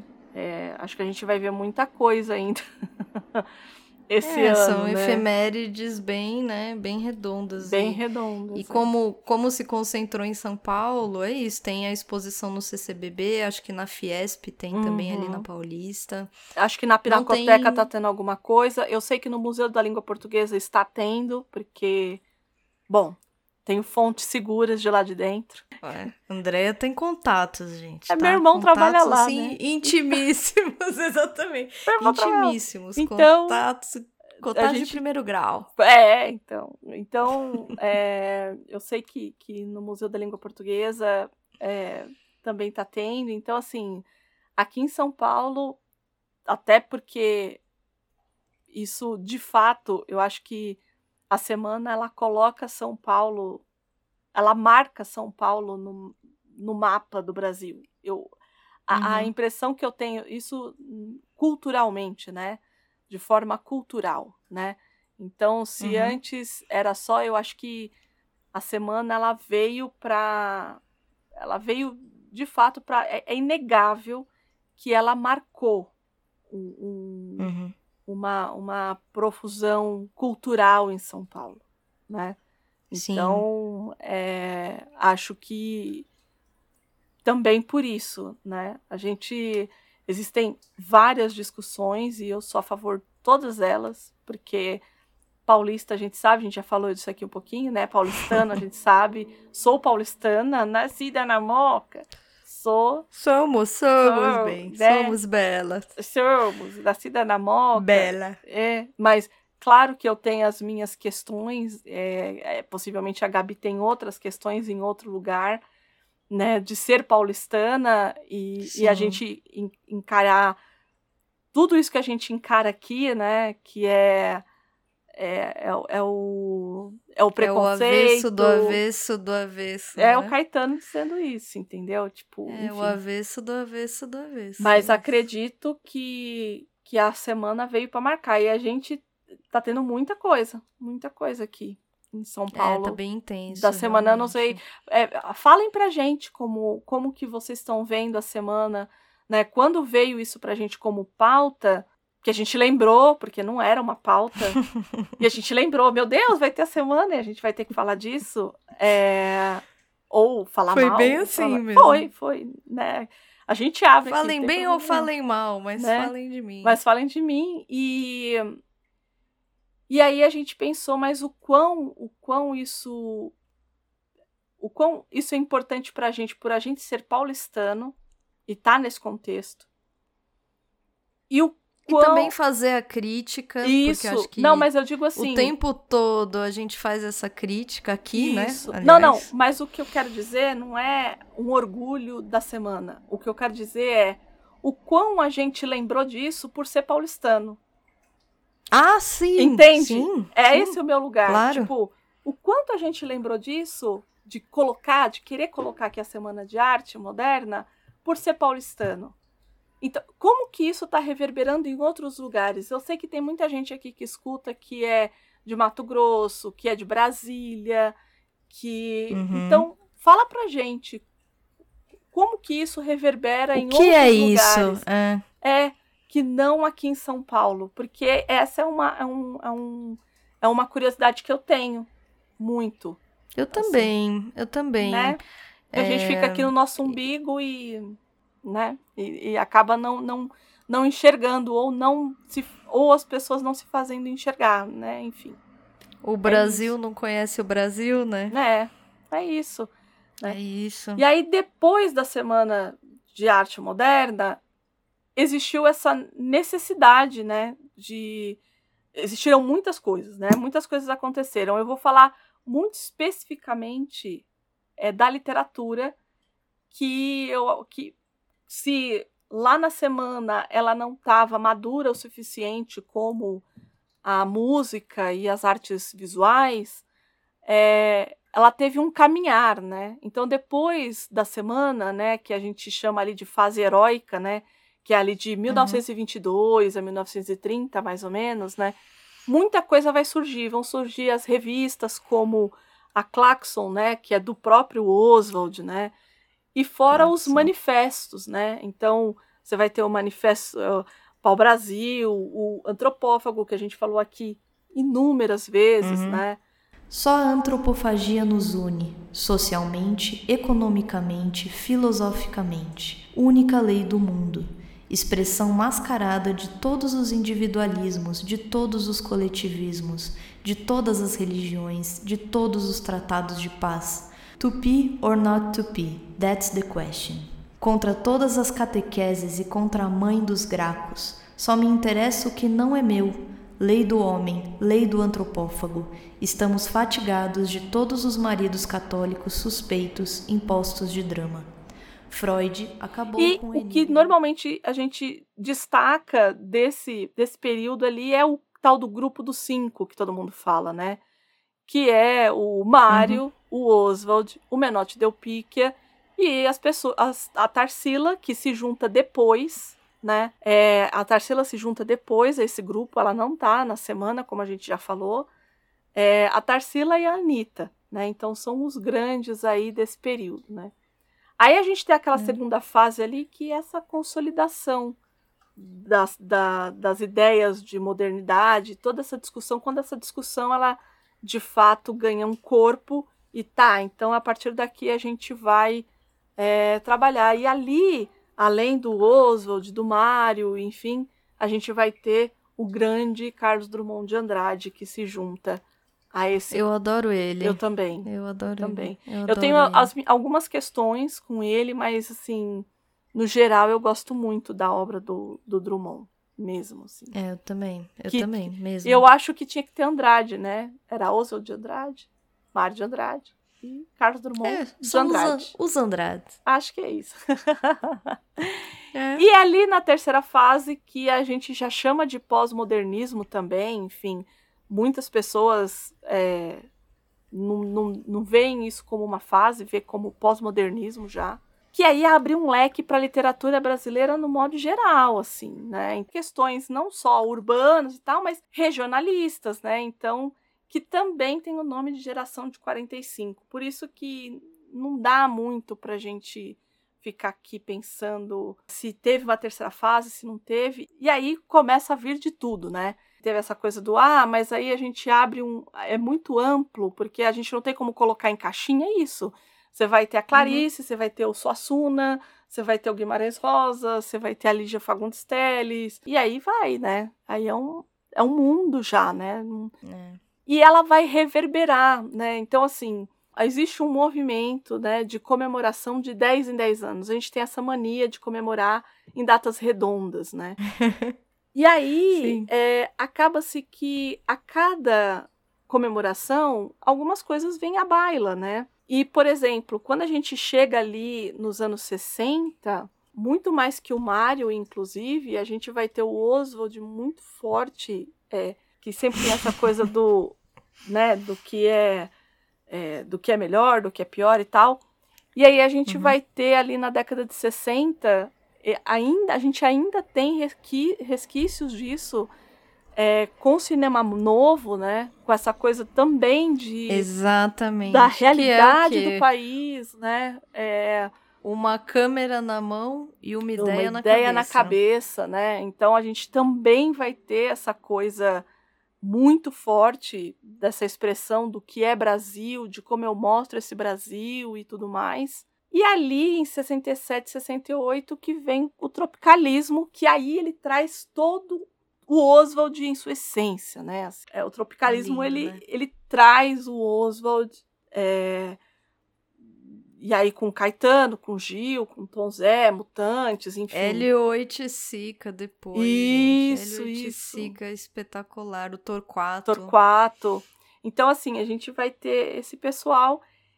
E por que que vem tão forte, né? Por conta do, do manifesto antropófago, é claro, e também por conta de um homem que eu amo, que chama José Celso. Amamos, amamos. Que é o, grande diretor do Teatro Oficina, que tá com um filme. Assistam, assistam. O filme Fedro. Eu falei dele no programa passado, estou falando de novo. A Andrea, não gostei do filme, não tem problema. Assistam para ver como que a cabeça dele jeito. funciona. Sim. Eu acho que é importante. Acho que o Brasil perde em não fazer do Zé Celso um bastião, assim. Aí as pessoas, ai, você está exagerando. Não, eu não estou.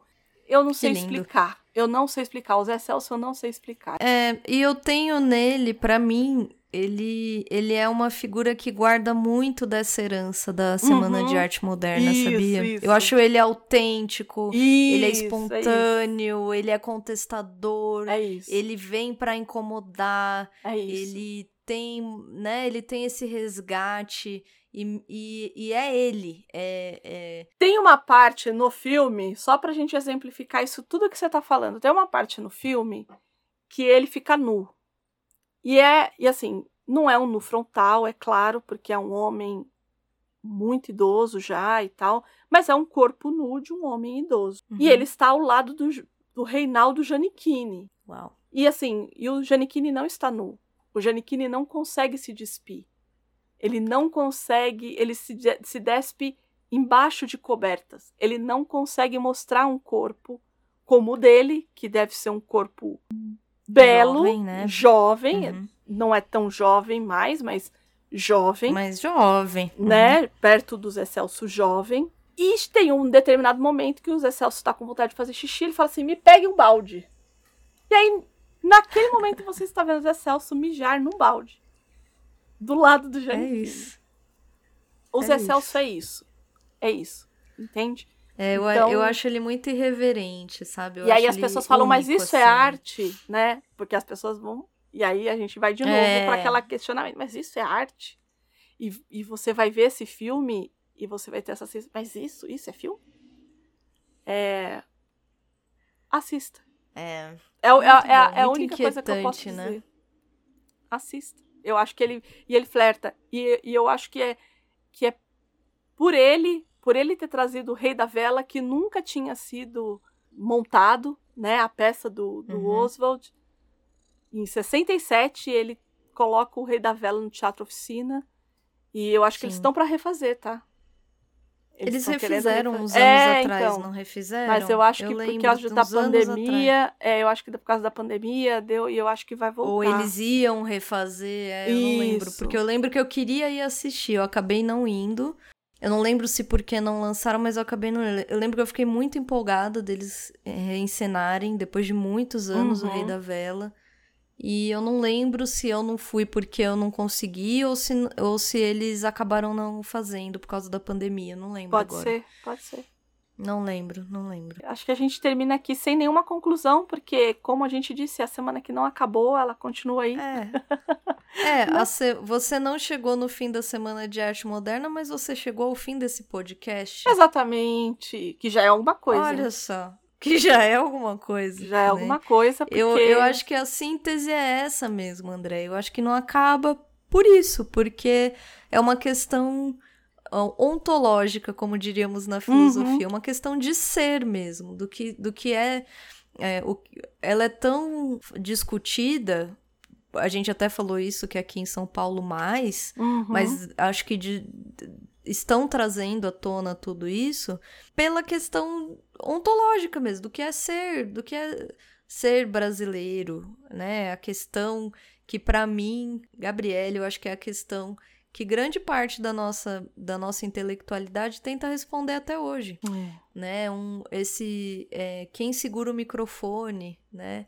É, quem somos? Vamos lançar luz em algum viés que ainda não vimos, que ainda não ganhou seu espaço. Um eterno dilema, né? É, reple- é repleto de paradoxo, é repleto de contradição.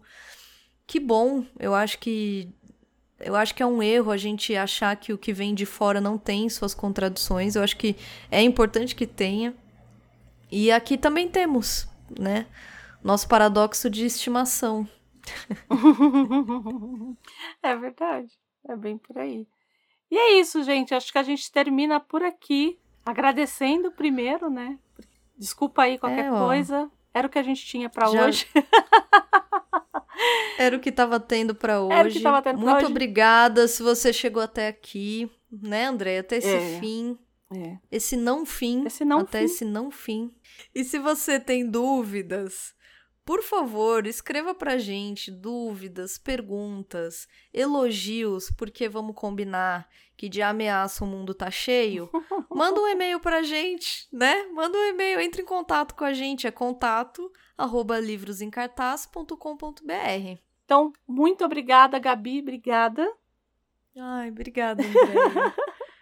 Vamos ficando por aqui. Um beijo pra todo mundo. Cuidem-se Hum, e até o próximo. Cuidem-se e até a próxima. Tchau, tchau.